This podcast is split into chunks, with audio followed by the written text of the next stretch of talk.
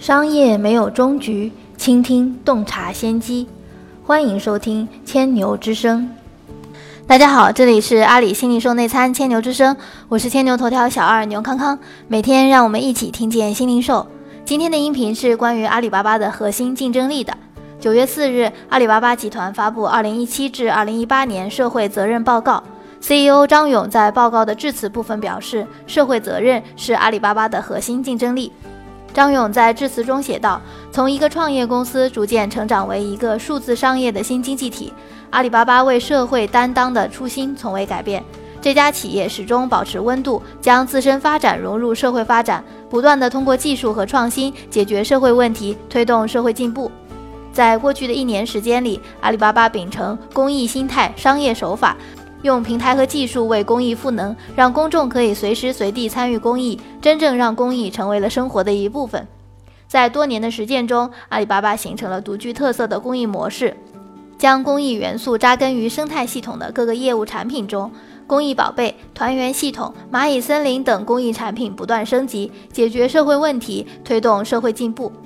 这一年里，超过四分之一的中国人通过公益宝贝留下爱的印记。两千九百八十位走失的儿童通过团圆系统找到了回家的路。五千五百五十二万棵梭梭树、沙柳、胡杨扎根荒漠，让戈壁滩充满了绿意。二零一八财年，阿里巴巴平台商家通过公益宝贝参与捐赠的总金额达到二点六六亿元，有三点六亿买家支持了商家的公益行动，相当于四分之一的中国人在阿里巴巴平台上做公益。累计参与人次更是达到了六十三亿次，覆盖全国三十一个省、直辖市、自治区，以及缅甸、埃塞俄比亚、苏丹等国家和地区。公益宝贝打通了消费者、商家、公益组织三者之间的关系，以商业的方式建立了可持续的公益参与模式。消费者在淘宝上购买带有公益宝贝标志的商品，在商品成交后，平台会按照卖家设置的比例捐赠一定数目的金额给公益组织或是公益项目。阿里巴巴集团 CEO 张勇说：“公益心态、商业手法是阿里巴巴践行社会责任的最好方式。阿里巴巴坚信，社会责任对企业而言不是负担，只有内生于企业商业模式的社会责任实践，才能实现可持续发展。”二零零六年，身患绝症的魔豆妈妈周丽红，在众多淘宝卖家、买家的帮助下，通过运营淘宝店铺，度过了最艰难的岁月。周丽红去世后，淘宝公益与中国红十字会共同发起了魔豆宝宝爱心工程，帮助身处困境的母亲创业。为了使更多公益组织获得可持续的发展，帮助更多人，淘宝网设立了公益宝贝，依托平台网商筹集资金。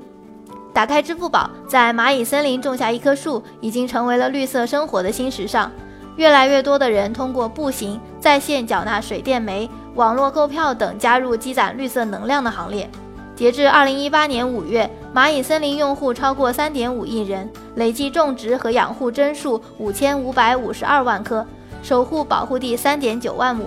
这一棵棵树改变着荒漠戈壁，也改变着人们的生活习惯。蚂蚁森林创新了公众参与环境保护的模式，每个普通人的绿色低碳行为都可被记录、可被衡量，并真正的对地球产生可持续价值。蚂蚁森林2.0已从生态保护升级到生态脱贫，生态脱贫县域内新增的保护地或生态经济林都可以被用户认领。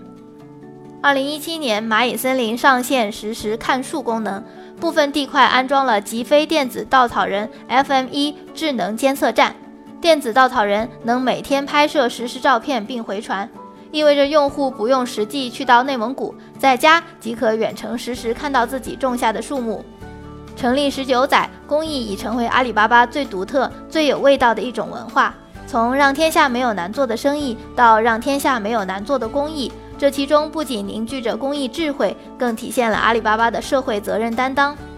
二零一四年，打拐题材电影《亲爱的》上映，引起社会对拐卖儿童的广泛关注。为了让悲剧不再上演，三十九名阿里巴巴技术人员利用业余时间进行产品开发，二百三十九名员工志愿者参与其中，开发出了公安部儿童失踪信息紧急发布平台。它由公安部联合阿里巴巴共同打造。是中国失踪儿童信息发布唯一官方平台，阿里人为它起了一个温暖的名字，称之为“团圆系统”。截至二零一八年五月，团圆系统上走失儿童找回率为百分之九十七点六，帮助两千九百八十名失踪孩子回家，带动超过九亿人参与到打拐行动中。二零一七年九月五日，阿里巴巴联合公安部刑事侦查局、公安部打拐 DNA 数据库，在高德地图成功开发上线滴血寻亲功能，针对多年走失的儿童。全国各地三千多个公安机关为疑似失踪儿童家长们提供免费采血验样，进行 DNA 对比认亲，为上千名失散家庭提供了帮助。团圆系统在防止老人走失方面也大有作为。据统计，每年全国走失老人超五十万人次，平均每天就有约一千三百七十名老人走失。二零一七年九月五日，阿里巴巴携手中央电视台夕阳红栏目推出团聚寻亲公益项目。凡是年满六十岁以上的老人或身患特殊疾病容易走失的老人，都可以通过中央电视台夕阳红栏目热线和互联网安全志愿者官网申请免费的实时在线监护权限。申请成功后，团聚寻亲公益项目组将会给申请人免费邮寄防走失智能定位器，实时精准监测老人位置与动态的路线。除了团圆系统外，过去十年来，魔豆妈妈公益项目共帮扶八千多名困难女性创业，累计带动创就业人员两万五千人。顶梁柱健康扶贫公益保险项目为国家级贫困县十八岁至六十岁的建档立卡户免费投保，为农村家庭的男性劳动力提供保障。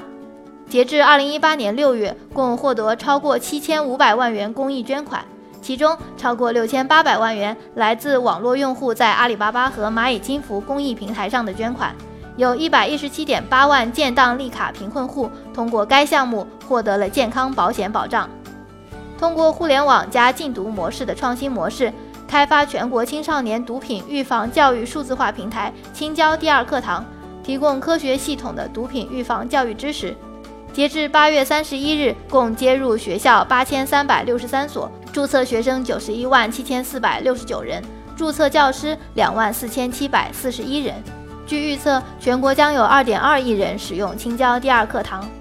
公益不是一个人做很多，而是每个人力所能及做一点点。二零一五年，马云向阿里巴巴全体员工发出每人每年公益三小时的倡议。截至二零一八年五月，阿里巴巴员工累计三十四点一万人次申报“人人三小时”，共计公益时四十八点三万。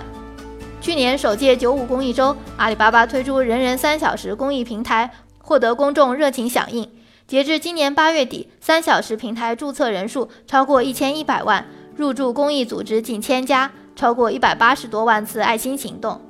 今年，阿里巴巴以打造双十一的方式打造九五公益周。